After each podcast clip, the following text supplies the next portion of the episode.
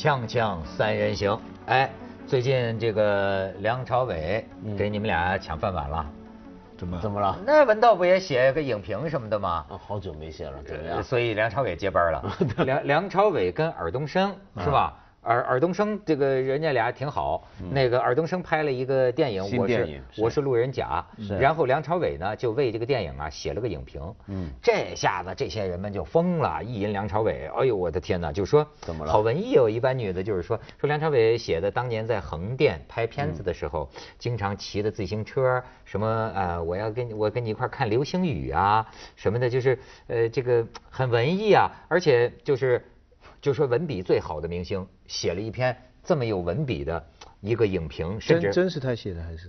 我觉得应该是吧。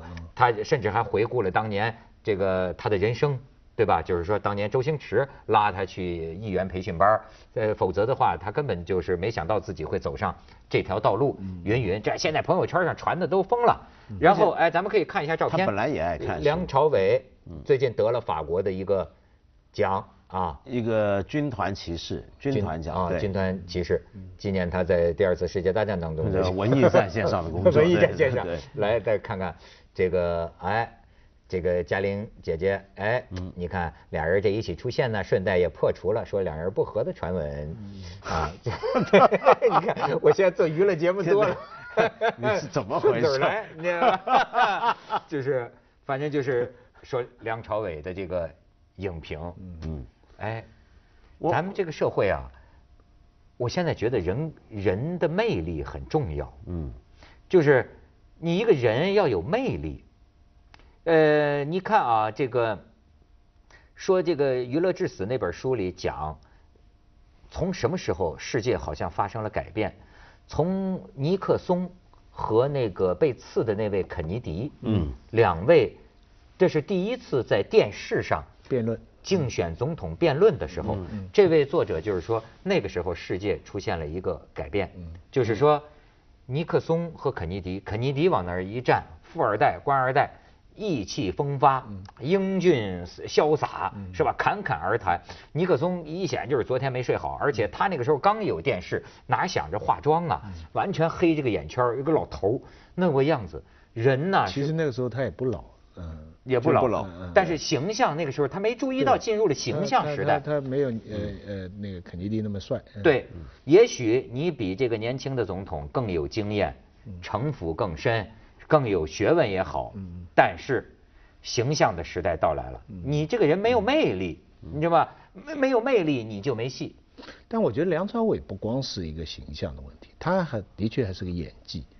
他对呃，你做形象那香港、当然大陆形象好的演员还是很多。我说的这个魅力，还不是那么浅层次的魅力。我说的这种魅力啊，叫人格魅力，就是由他的演技，由他这个人的方方面面。嗯哎，我最近学了好多词儿，这个词儿啊，很适合用来讲讲梁朝伟之流的这之类的这个现象。就是说，法国现在有一个学者提出啊，现代社会和后现代社会的区别是什么？有个哲学家讲，他用了一个词叫外爆和哦，双伯爵啊讲的内爆，对吧？就是现代社会呢，好像叫外爆，它指的是很多明显看到的价值，比如说现代工业的发展，或者说您是这个研究生物的，那么袁隆平，哎，你弄出了水稻，事业上非常大，就是这个方向，就是很专业、很专门的这种叫外爆型的。他说，但是呢，后现代社会的特点呢，叫内爆。内爆是什么意思啊？各种价值混淆在一起，混在一起，也就是说，嗯你今天看一个呃法国的一个总统，你不是光看他的治国能力，你对这个人的认知啊，还包括了他的第一女友，还包括了他的出的一些绯闻，还包括了他太太的裸照，以及八卦周刊的报道，以及他有一次喝醉了，以及他的治国能力，就是后现代社会的特点，就是你认知一个人呐、是全全部。呃，混成一个你对他的认知，也就是说，你看，你想你今天，你想想你对刘嘉玲的印象，或者你对梁朝伟的印象，是不是演技呢？有，但不单纯是演技。还包括了他的小眼神儿，那种杀死人的小眼神儿，哎，还包括了他平常哎不太爱说话我。我怎么觉得这个又回到传统了呢？这个相对来说是一个比较传统的看人的一个态度，就是要一个整体的人，或者说是他的表演跟人品的关系等等。这个在中国历来都是啊，我们中国儒家看人就是要看整体嘛，不单是看你的样子，不看你做什么，还看你人心怎么样。而相对来说，近代的工业社会使我们倾向于比较专业的看人，我们那叫现代社会。对对，哎但后现代代社会。呢，又又不分界限了，没有界限因为。因为如果布希亚那个讲法，就就布希亚嗯嘛，双布希亚，他他那个讲法里面还包含一个一种还要多带一个层次起来，就是所谓的 hyper reality，超真实。嗯，你比如说像呃，在现代社会里面是戏剧是模仿真实，嗯，在后现代社会里面是真实模仿戏剧。没错，你比如说，呃，以前我们学老派俄式演员演训练方法的话，会教你数钞票，数数数数数，数到有一天把这个钞票拿走，你手是虚空的，没有钞票在手，继续这么数，你仍然让人感觉到你手上有钞票在数，这叫演得好。为什么？这叫模仿真实，达到一个程度。嗯，但是什么叫做真实模仿戏剧呢？是当大家看演电视里面一个黑社会吸烟，我的马龙白兰度吸的那么酷，然后大家觉得以后吸烟都那样。其实以前没人那么吸，他是专门为了创作一个角色，搞一个吸烟的姿态。嗯，就等于像当年周润发。英雄本色穿那个大黑大衣那样子，其实黑社会都不那么穿。嗯，但自从周润发英雄本色这么穿之后，黑社会都要那么穿，这就叫做真实模仿戏剧。然后，嗯。然后这里面还牵涉到就是梁朝伟这种情况，就是说，由于他是真实模仿戏剧，所以他的所有的视觉上面，他在大众媒体里面体现出来的任何片段，嗯，都组合成了一个超级形象，而那个形象使我们觉得那是比真实还真实，哎，值得效仿。是，对，我就是看了《无间道》才去买了一件这个黑色的皮夹克，后来穿了照着镜子才发现自己不是梁文，呃，不是那个梁朝伟梁朝伟，哎呀，完全买错了，那个那个那个西西装的那那黑装黑色的西装皮夹克。但是我总觉得，呃，怎么来说，我还是觉得，我还是现现代的。我觉得后现代这个东西是很大问题的，哎就是那是一种一种一种一种幻觉。对就对我对演员的看法，我还是相信演技。我其实不知道梁朝伟是个什么样的人，他们的夫妻几十年是怎么样的。我们也他个人心里到底对很多事情是他的私生活是怎么样的，我我并没有那么大的兴趣，但是我的的确确感到《色戒》这个男主角，由于他的演出，使得我们最后不自觉地同情了一个汉奸，嗯，对不对？这个戏要是不是他演，换一个别的人演，我们就会就会仇恨这个汉奸，对不对？嗯对所以这一点来说，我我我的观念就是这个一个层次。你是现代的标准。然后呢，你你看现在讲梁朝伟写影评这件事儿，嗯，让人们对他的认认知和这个怎么说呢议论，这就恰恰是我刚才说的后现代的一种内爆现象。嗯，就开始哎，演员明星，你看他写了一篇这么文艺、文笔让我们这么喜欢的一个影评，你看这也构成了他的形象的一部分。你知道，就是要不说中国这个社会啊非常有意思的，你知道，我们这么一个前现代的社会状况，出现了后现代的很多特征。但是我们偏偏跨越了现代的一些最基本的东西。我们在很在好几回，我就发现啊，我们这个神秘的东方古国呀，好几次已经跟世界潮流啊发生一种暗合，但是又是非常啊非常莫名其妙的暗合。你比方说，六十年代。我们完全闭关锁国，我们哪知道外国的在闹什么？我们六十年代的时候就是在闹文文红卫兵，文化大革命，极左左派，对吧？但是是全球。可是呢，嗯，那全球当时六十年代是全世界的，对，全世界的这个红卫兵，嗯全世界的青年左翼的运动。可是问题是我们在闹着这个运动的这些人嗯呢，完全不知道他们是什么情况。不不不，知道知道。那个时候全世界的人跑到北京来，这个热爱毛主席。那个全球四海翻腾云水怒，对五洲震荡风雷击，呃对对对对这个是一个真的东西。呃哎对但是全宫斗占领东京大学，法国上百万人，对对对对对。那个时候，但是我认为你们也不是真正的知道，你们是这被被选择的。得到的一种资讯是选择呃印象并不是你今天回看六十年代的时候那个全世界的图景，嗯，那个跟你当时看到的图景是有偏差的。但是就是特别奇怪，它就暗合了。你看六十年代中国在这个热热火热火朝天，全世界青年都在上街闹事儿，你看它暗合，这就是整个二十世纪呢，有两次左倾的高潮。嗯中国我们的这个这个政党啊，中国的革命，也就是在这两个达到高潮。然后你看一个就三十年代，一个就六十年代。然后你看到了现在，你说中国，哎，我说这土鳖社，哎，咱不能这么说了，就是 相当一部分的一种一种土鳖社会，我认为，对吧？在相当角落里都是土鳖社会的形态。那么，但是它盛行的很多现象，的确出现了在西方世界，也是后现代文化的。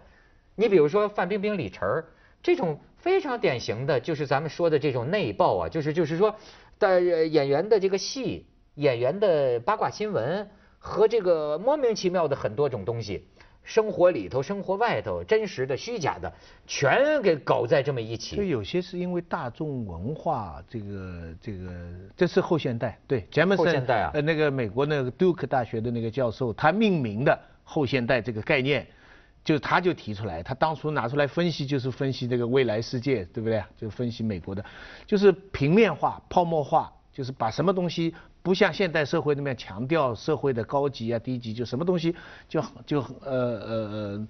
Hello Kitty、哈利波特什么东西跟莎士比亚全混在一起，全混在一起对不过，我觉得不是很适合再用这种什么现代、什么时代这样的词眼来描述现代社会。对为什么呢？因为现代社会一个很大的特征，我们先去一下广告再说，锵锵三人行，广告之后见。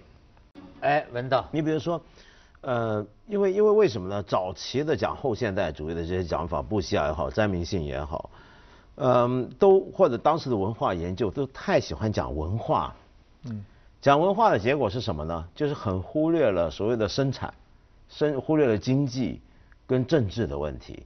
那么你光从文化生活来讲，说我们进入什么时代，什么时代意义并不大。为什么呢？因为现在更通行的情况是，不只是中国，任何国家，世界任何一个角落，每个国家的社会都是同时既在这个时代，又在那个时代。既有在这个时代的部分，也有到那个时代的部分。你如果到了我们偏远的贫困地区，你觉得我们是前现代；你到了上海，你觉得我们在后现代。对，因为我们就等于你说中国现在到底是第一世界还是第三世界？如果单从文化生活来讲的话，你说不出来。因为你在北京，你觉得你在第一世界；你到了贵州，你说不定觉得自己在第三世界。我们中国是呃三个世界都同时存在都分布在一个版图上那个电影《赫尔》不是就是跟那个虚拟的女朋友谈恋爱的吗？对我全部外景就在浦东新区，都在浦东啊就在就在那个。就很很很超现实嘛，那哎，就就在那个地方，那个他全部用那个是取景。所以你看，所以我觉得中国就已经很好的说明，我们是三个世界同时存在在一个国家，后现代、现代、前现代也同时存在于一个国家。对，那么今天这是其实全世界很普遍的现象。但是中国有一个特别的情况，这这三个如果我们来这样划分，这三个他们的时间观是不一样的。前现代哈、中国人的时间观是循环的，嗯，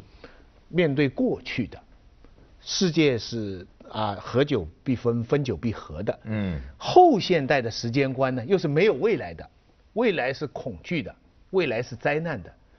相信明天，相信社会会向前发展的呢，恰恰是一个近代现代的一个欧洲的时间观。那个嗯，所以中国目前的社会现实是很多落后的所谓前现代的社会基础，跟泡沫一样存在的娱乐界的后现代的现象的结合吧。可是社会的主流意识形态，却是一个现代的，就是相信我们社会就是现代化、现代性往前走的。问题的复杂还在这个地方，你明白吧？但是这个这个时间观的改变是是严复翻译《天演论》以来，中国人的所有读书人、掌权的人，甚至老百姓心底的人都觉得一些概念是根深蒂固在中文里，比方说进步，嗯，比方说前进，进化，哎，比方说总总之是进这个前这个是好的，先锋、前锋，哎，啊，我们向前进，这这些基本的概念，这不是后现代的。所以我自己觉得，前现代是我们的地气，是我们的土壤，你甩都甩不掉。后现代是个表面的泡沫，而整个这个社会，我自己觉得主流能够做到的，还是在往现代的方向发展。呃，我觉得你相信什么和事实上是什么，呃永远是两回事儿。所以要吴教照我真实的看法呀，我根本就不太相信这些个划分时代，对吧呀？你划分，就中国正在出现一个我认为啊，没有什么可划分的，前所未有的一种情况。这真是就是，哎，怎么说呢？经济高速增长，这个是 人家看到的。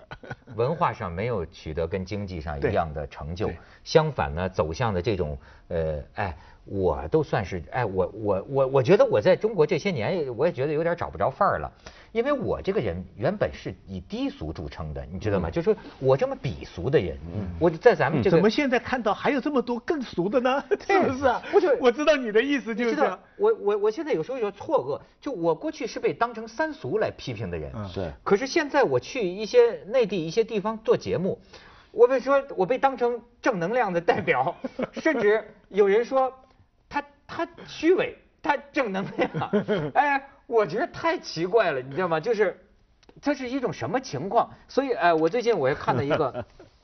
潘采夫先生啊，在这个凤凰网上写这么一篇文章，就是说，呃，这个这个，他写写中国电视正在走向反制。我觉得有些话呀，就是其实我是在乎你要电视节目真火也行，但是他恰恰潘采夫说的不是这个道理，就是说，美好的进步的电视节目对我们社会的正面生长有巨大的推动作用，而节目办得不好、办得不进步，会导致两种后果，两种后果。一种呢是对数亿的电视观众，尤其是那些普通的市民和农民，对他们看世界和处理问题的方式啊产生负面影响，让中国的民间社会变得缺少宽容、文明和处事的智慧。另外就是会驱赶青少年和有上网条件的人抛弃电视，拥抱网络。实际上这个过程也早已经开始了。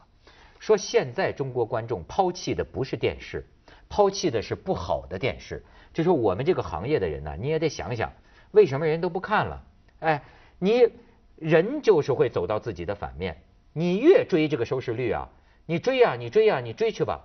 你知道这就叫劣币必定驱逐良币，到最后你把池子全搅浑了的那一天，就是你这个行业 low 到地的那一天。哎，你觉得是中国的电视反制还是电影反制啊？